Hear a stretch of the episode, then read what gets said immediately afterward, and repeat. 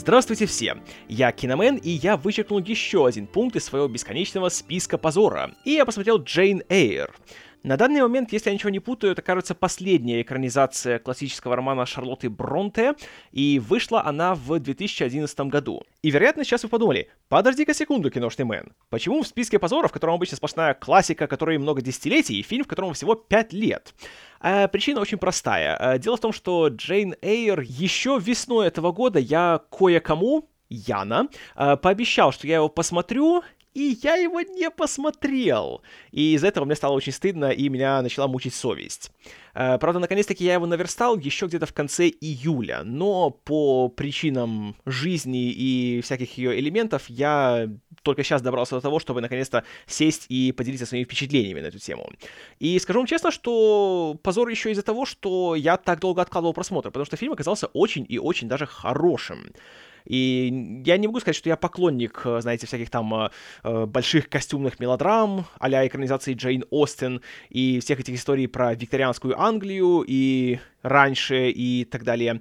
Но здесь фильм получился, хотя он э, рассказывает историю очень старую и очень такую уже классическую и немножко заезженную во всех возможных медиумах, но он ее рассказывает очень по-современному. И тут как раз особого мелодраматизма, в принципе, то и нет. И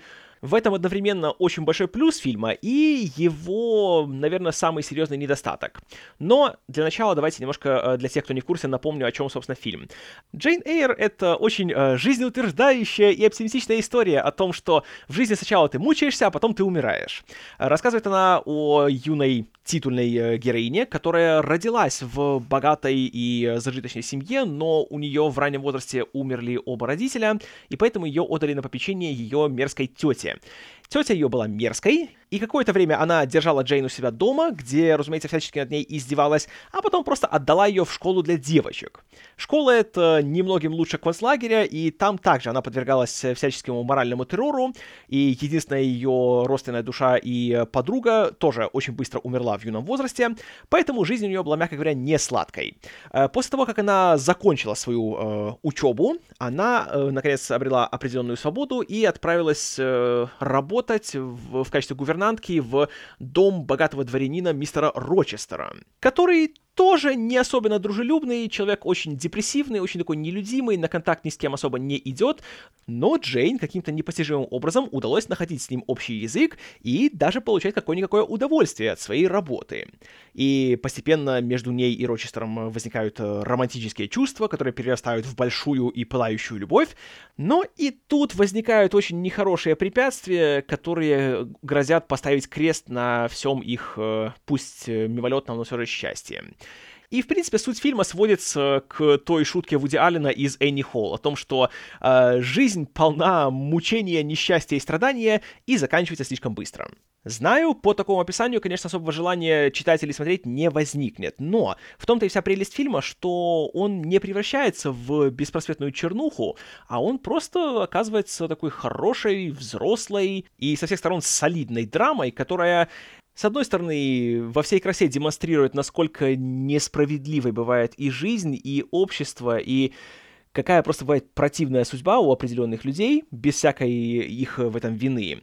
Но в то же время фильм не купается, знаете, не упивается всей вот этой вот э, грустью и несчастьем и нищетой, и из-за этого получается очень даже так э, и смотрибельно, и интересно, и по-хорошему меланхолично. В этом плане есть заслуга двух людей. Во-первых, это сценаристка Мойра Буфини, которая пришла сюда из театра и которая, не злоупотребляя высокопарными монологами и э, излишними репликами, очень, э, я бы сказал, многогранно рисует портреты главных героев и позволяет нам узнать э, все, что нам нужно, не перегружая зрителя. И это очень хорошо. И второй человек, который заслуживает большого спасибо, это Кэрри Фукунага, который режиссер фильма и который, я уверен, вам знаком, если вы смотрели первый сезон «Настоящего детектива». Джейн Эйр для него была вторым художественным фильмом, и для второго фильма это, мягко говоря, достойный результат, потому что у него здесь видно, что все под контролем, и он прекрасно знает, чего он хочет здесь добиться и как он хочет этого добиться. И у него хорошо абсолютно все. от актерских работ, о которых э, далее чуть подробнее, до просто восхитительной картинки, которая хоть и состоит только из серых тонов, и она переполнена какой-то меланхолией, каким-то унынием, но в то же время она не угнетает, а она только восхищает. И есть отдельные кадры, которые просто хочется поставить на паузу и, и просто ими любоваться. Невероятно красиво фильм снят, и при этом красота такая, которая, знаете, она не кричит зрителю о том, что «Вот, смотри, как красиво! Ты видишь? Видишь, как красиво?» Нет, здесь э, все такое более тихое, более спокойное, более скромное, но от этого, по крайней мере для меня, оно было лишь э, эффектнее. И в этом плане Джейн Эйр мне напомнила Капоте по части визуального стиля и по части создаваемой атмосферы. Там тоже было все очень грустно, очень э, удручающе, но при этом смотришь и просто таки оторваться не можешь. Вот здесь э, именно такой случай.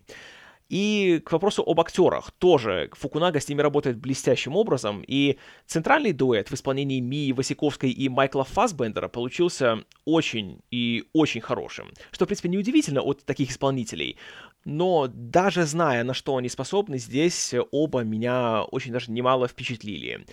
И, как я уже говорил, э, в сценарии больших монологов и длительных разговоров довольно-таки немного, и из-за этого есть много сцен, где вся драма создается больше из молчания, из взглядов и из того, что не говорится, вместо того, что, собственно, говорится.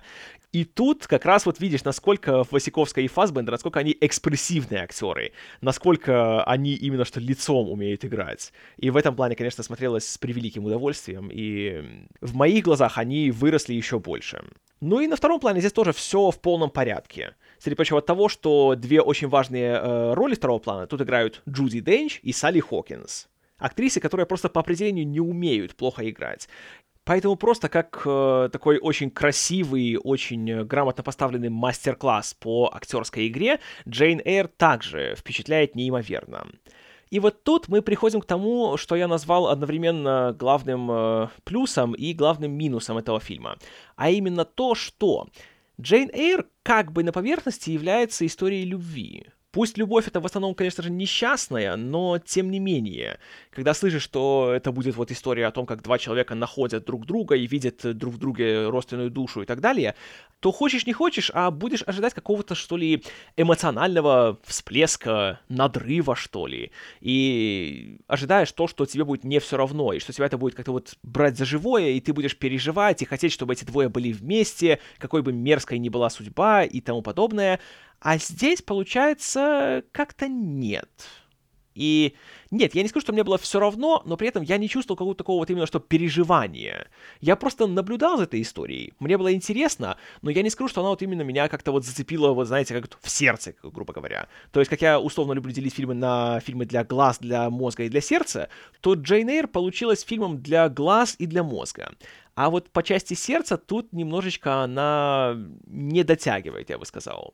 Конечно, велика вероятность, что таковы были и намерения э, авторов. Тем более, что все дело происходит в Англии, а Англия, как всегда известно, своими очень э, сдержанными манерами и такой некой чопорностью, и тем, что любые эмоциональные порывы там всегда пресекаются и считаются чем-то зазорным, поэтому фильм это отражает. Это тоже, конечно, я считаю, что здесь хорошо подано, и это совершенно, скажем так, логичный аргумент в защиту фильма. Но при этом, все-таки, когда фильм заканчивается, то нет, знаете, такого-то желания как-то вот стоя аплодировать или там э, вытирать скупую мужскую или что-нибудь еще. А хотелось бы. Но при этом просто понимаю, что да, это был очень хороший фильм, мне очень понравилось. И все. Конечно, это такой, знаете, очень сомнительный минус, потому что если все очень понравилось, это уже прекрасный результат.